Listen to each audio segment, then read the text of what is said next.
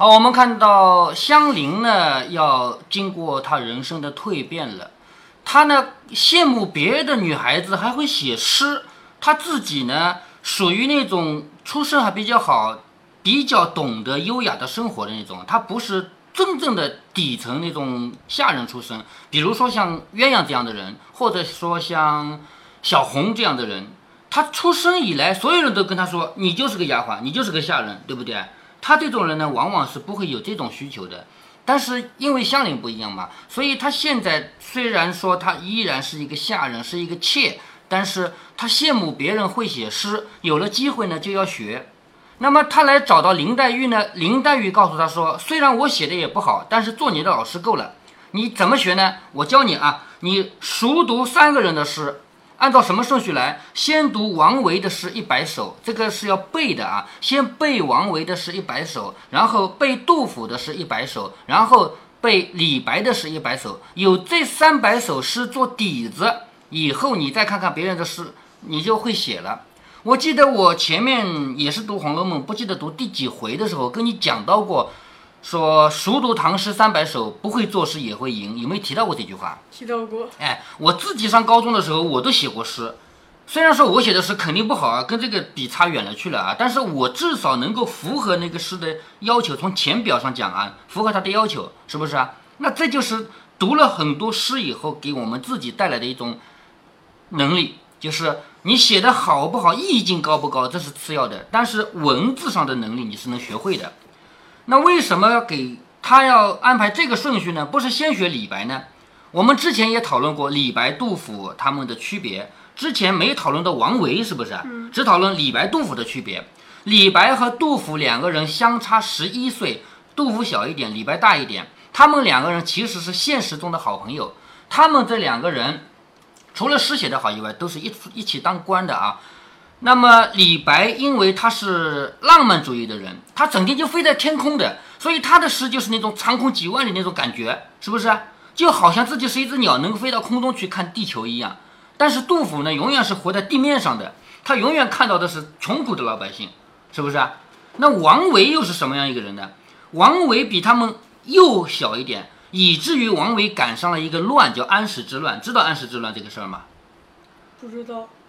跟唐朝的这个走向没落有关系啊。唐朝我们知道是中国历史上是整个中国封建王朝上面文化最发达的一个朝代。我之前读《射雕英雄传》就跟你讲过，文化的巅峰是唐朝，经济的巅峰是宋朝，是不是？但是宋朝光凭他自己一个宋朝也不可能经济发展那么好，其实唐朝为他打了很好的基础啊。那唐宋这两个朝代连在一起，是我们整个中国古代史的巅峰。不管是文化还是经济，都走向世界的最前面。当时唐朝的都城长安是整个地球上最大的城市。到了宋元时候，以至于西方国家还吃不饱肚子的情况下，他们传言说，只要来到东方，遍地铺满黄金。为什么会这样传说呢？没有人真的看到过地遍地铺满黄金啊，是不是？但是。来过我们东方的人都知道，东方是能吃饱肚子的，而他们那边是实在是乱七八糟，又打仗又没有饭吃，所以慢慢的、慢慢的传说、传说就传说成这样了，说东方连地砖都是黄金做的，那还得了啊？是不是？那由此对比出来，当时的中国和西方欧洲世界的巨大差异。那唐朝的发展呢，有它的原因的，因为唐朝的。这个朝代的主人啊，李家王朝啊，是少数民族血统。少数民族呢，它有它特有的开放，不像我们汉族。虽然汉族文化比较好，但是文化好了也不行，保守、自恋。但是唐朝不是的，特别开放，一开放就容易自己这个经济啊、文化就发展起来，因为能够吸纳别的地方的人来嘛。就包括像李白这样的人。李白虽然是我们中国人，但李白不出生于中国。李白出生于现在的什么什么斯坦那个地方，就中亚。在丝绸之路上。哎，对。后来回到中国。对，他的祖先，他的家人是做生意的。做生意，你要知道，那个时候一个来回就一两年了嘛，是不是？那么长的路的嘛，所以他是在那边出生，然后回到中国来的。那因为他家有钱嘛，读书读的也不错，后来就成为一个大诗人。但是由于唐朝后来发展到什么呢？这就扯到杨贵妃了啊。唐明王杨贵妃两个人的故事，我们没有空多说。反正就是一个皇帝和一个贵妃好呢，那就那一定是坏人。咱们现在不这么觉得啊？你说皇帝凭什么不能和贵妃好？是不是？但是在古代的伦理中就觉得你这个皇帝怎么能和贵妃好？女人是祸水呀，是不是？就觉得这个皇帝不好，于是就有人以此为借口起来造反。实际上造反的原因是抢皇帝当嘛，对不对？但是他明面上不会讲啊，说我想当皇帝，大家帮帮我去打仗去吧。怎么可能这么说啊？他只会说那个皇帝不好，咱们要去帮他，然后就打起来了。整个唐朝就一下子陷入战火，那个战争打的到最后非常厉害，以至于连皇帝都匆忙逃走。皇帝带着杨贵妃逃的路上，然后又遭到别人的为难。后来杨贵妃就在这个地方死掉了。杨贵妃的死就是因为这次事情，就杨玉环啊。那后来他死了以后呢？然后毕竟还是有人追随旧皇帝的嘛，追随皇帝的嘛，所以依然又重新打回来。你还记得有一首诗叫《闻官军收河南河北》啊？嗯，那个官军就是指唐朝的官方部队。为什么要收河南河北呢？就是从这个安史之乱的乱贼手里把这个江山又重新又打回来，明白了吧？这个历史。那么王维是怎么概念呢？王维他是唐朝的官，可是他没跑得了。他没跑得了就被抓住了呗，对不对？但是人家抓住了他也不会杀他，说你是唐朝的官，我要杀你。不是的，说你要为我做官，因为乱贼他也要有人帮他打理这个江山，他不能靠自己一个人管江山，是不是啊？他也要有人帮他帮他管江山的吧？所以他们抓住了王维，说王维你要为我做官，你要用你的这个诗歌的能力帮我写诗歌。王维没办法，你不写就是死罪，对不对？落在人家手里了嘛，那只好写。可是写了也倒霉的呀。后来官军又打回来，唐朝江山又重新恢复了。那你帮那个乱贼写过的，你怎么办？是不是啊？所以因为这个原因，王维虽然后来不是死罪，但是他已经没有官在做了。后来的王维因为经历了这样的大起大落，所以他的眼界看得很开。王维后来的诗格局很高。为什么林黛玉要香菱先读王维的诗？原因在这里。王维的诗大气，把那个生命看得很透彻，格局很高。所以学诗从王维学起，然后学杜甫，因为杜甫的诗是活在人间的，是可以学的。最难学的是李白，李白飘在天上的那个是最难学，是不是？所以到最后一阶段来学李白。好，我们看啊。香菱回去没日没夜的，也就读诗背诗了。这一天，黛玉刚梳洗完了，只见香菱笑盈盈的送了书来，又要换杜律。为什么？因为王维的诗被他读完了，背完了，背完了就来换吗？换一本杜甫的诗给我读读啊，是不是？黛玉笑着问：“你共记得多少首？”香菱笑道：“凡红圈选的，我尽读了；红圈你勾起来的，我都读了。”黛玉说：“可领略了些滋味没有？”你不能光读是不是？你光读有什么用？你告诉我你有什么想法吗？香菱笑着说：“领略了一些滋味，不知可是不是？说与你听听。”黛玉说：“正要讲究讨论，方能长进。你且说来我听。就读书也好，做别的事也好，都要大家讨论讨论，才能互相长进嘛，是不是？”香菱笑着说：“据我看来，诗的好处有口里说不出来的意思。好，这就是只能意会。”有的东西你是不能把它说出来的，比如说这幅画，哎呀，真好，哪里好啊？我不会说，很简单，对不对？经常这样的嘛。我能感觉它的好来，我眼睛一看就知道它好来，但是你让我说，我说不出来。所以香菱说，诗里的好有口里说不出来的意思，想去却是逼真的，有似乎无理的，想去竟是有理的。黛玉笑着说，嗯，这话有了些意思，但不知你从何处捡得，就是你这个话有点道理啊，从哪里得来的？香菱笑着说：“我看到他那个塞上一首啊，这个是王维最有名的两句诗，叫‘大漠孤烟直，长河落日圆’，听过没有？没，没有啊。这两首诗是王维所有诗里面流传到现在流传的最广的、最为人记住的十个字：‘大漠孤烟直，长河落日圆’。大漠就是黄沙满天的一块沙漠。如果说你到了沙漠里面，你一看四周全是沙，没有。”树没有草，没有老百姓家，只有一片沙。那个偶尔有一点烟往上升，那个烟有可能就是，比如说有人在那生了一堆火，也有可能有个别的人家，是不是啊？好，一堆火烧了之后，烟往上飘，那个烟往上飘的描述怎么描述呢？一个字，直。大漠孤烟直。你说烟这个东西怎么直啊？只要有一丁点儿风，它就不直了，对不对？但是你想想看，如果让你来写，你写大漠孤烟什么？你告诉我，你能找到一个比纸好的字来吗？找不到，找不到，对不对？好，长河落日圆，长河是什么？就有一条很长的河流在那个沙漠里面，虽然说水不多，但是偶尔也能找到水的，是不是？一条很长的河流，然后那边有一个落日，落日当然是圆的嘛，没有不圆的太阳，是不是？可是你能找到另外一个字来替换这个圆？长河落日什么吗？也不能，所以这个叫绝了，你知道吧？大漠孤烟直，长河落日圆这十个字，这个直和圆，所有人都就觉得不太好，但是你永远找不到更好的一个字，这就叫用绝了。所以香菱说那一首。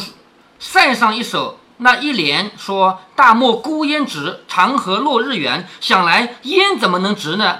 日自然是圆的。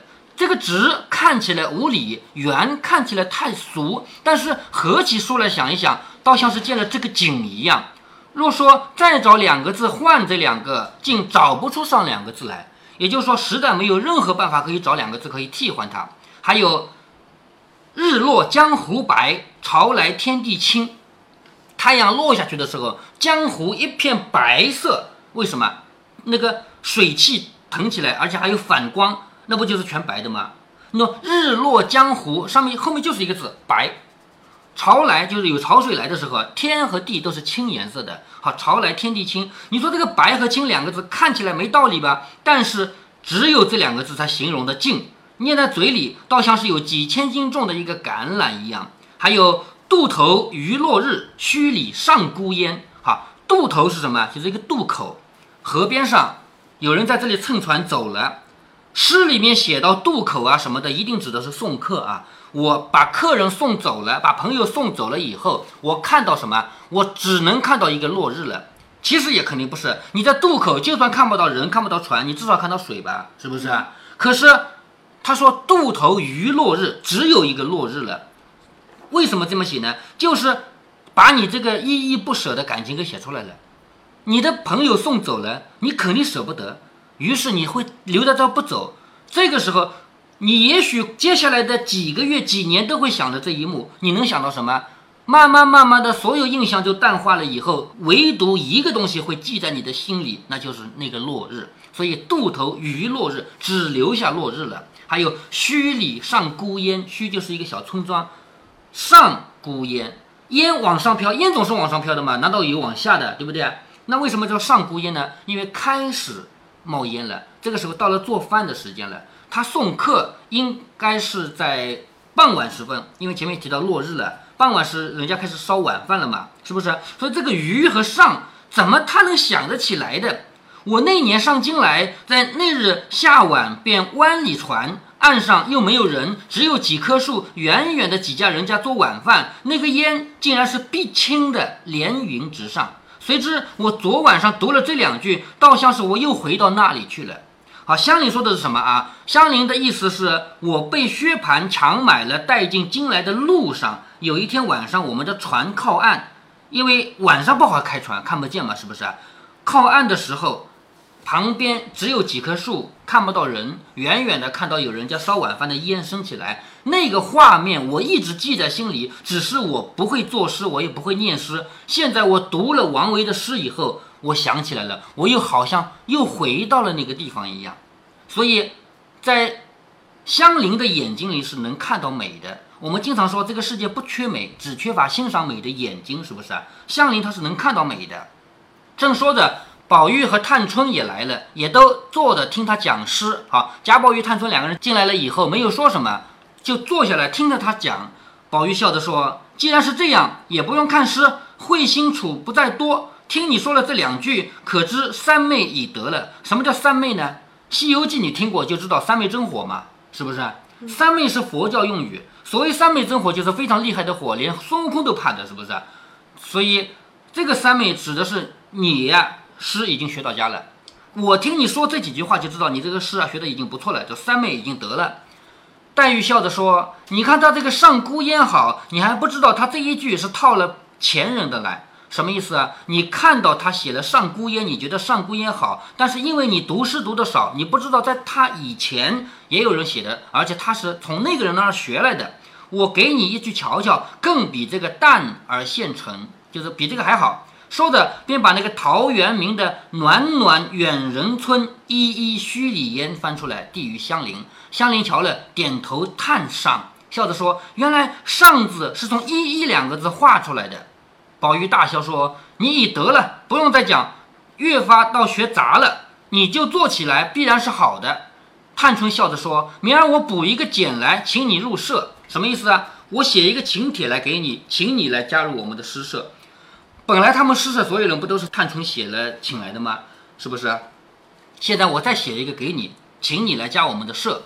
香菱笑着说：“姑娘何苦打趣我？就是你为什么拿我开心？我不过是心里羡慕，才学的玩罢了。”探春、黛玉都笑着说：“谁不是玩啊？难道我们是认真作诗吗？若说我们认真成了诗，出了这个园子，把人的牙还笑倒了呢。就是我们也是玩玩的，你也是玩玩的，咱们一起作诗好了，是不是？”宝玉说：“这也算是自暴自弃了。前日我在外头和相公们商议话儿，他们听见咱们起诗社，求我把稿子给他们瞧瞧，我就写了几首给他们看看。谁不真心叹服？他们都抄了课去了。什么意思啊？”贾宝玉说：“之前我在外面，因为这里只有贾宝玉是可以出去的，他是个男的嘛，是不是？我在外面跟别人提到话的时候，别人就问我说：‘你们园子里的人成立诗社了，把那个诗给我看看。’”于是贾宝玉就把他们自己诗社的诗抄给他们。这帮人一看，哎呀，这么好的诗，就印刷去了。这个刻是什么意思啊？刻就是把它做成那个翻印的印刷版本，把它给印在纸上了。古代的印刷跟我们现在的盖章一样的，做这么大一个东西，一盖一张纸，一盖一张纸，知道吧？所以，因为贾宝玉他们的诗写得好，所以这帮人都直接刻了印刷去了。探春和黛玉忙问：“这是真话吗？”宝玉笑着说。说谎的是那个架上的英格尔，就是我没说谎，我说谎我就是他。黛玉和探春听说，都说你真胡闹，却别说那不成诗，便是成诗，我们的笔墨也不该传到外头去。什么意思啊？你这个是胡闹。我们那写的东西，别说他写的不好，就算写得好，也不能传到外面去啊，因为我们是闺中小姐，闺中小姐的任何东西是不能传到外面去的。宝玉说：“这怕什么？古来闺中的笔墨不要传出去，如今也没人知道了。因为我们还是能读到很多女孩子写的东西，是不是啊？你说如果都没传出去的话，那有谁知道？”说着，只见惜春打发了入画来请宝玉，宝玉才去了。香菱又逼着黛玉拿出杜律来，好，那把那个杜甫的诗拿出来，又央黛玉、探春两个人说：“出个题目，让我诌去。”诌是胡说八道、胡写八道的意思。他不好意思说我是去写诗的，是我去邹的。说你们俩出个题目给我，让我邹去吧。我邹了来，替我改正。黛玉说：“昨夜的月最好，好，昨天晚上的月亮很好啊。我正要诌一首，竟未诌成，你竟做一首来。十四寒的韵，什么叫十四寒的韵呢？韵是安，天安门的安，寒冷的寒，知道了吧？十四寒的韵，有你爱用哪几个字去。”就是我韵已经献好了，至于用什么什么字，用哪几个字，随你的便。好，接下来呢，香菱就要真的去写这个写月亮的诗了啊。那么，作者在这里描述了香菱的进步，用三首诗来描述的。香菱马上去真的写了一首描写月亮的诗，用的确实是十四寒。结果一读，嗯，不太好。然后再写第二首，好多了。可是还不够，然后再写第三首已经非常非常好了。用三首诗来告诉我们，一个原来不会写诗的女孩，通过她的苦读，通过她的认真，最后能写出很好的诗来。那么至于这三首诗是什么样的内容呢？我们下一段再来读。三首诗全在同一段吗？可以啊。呃。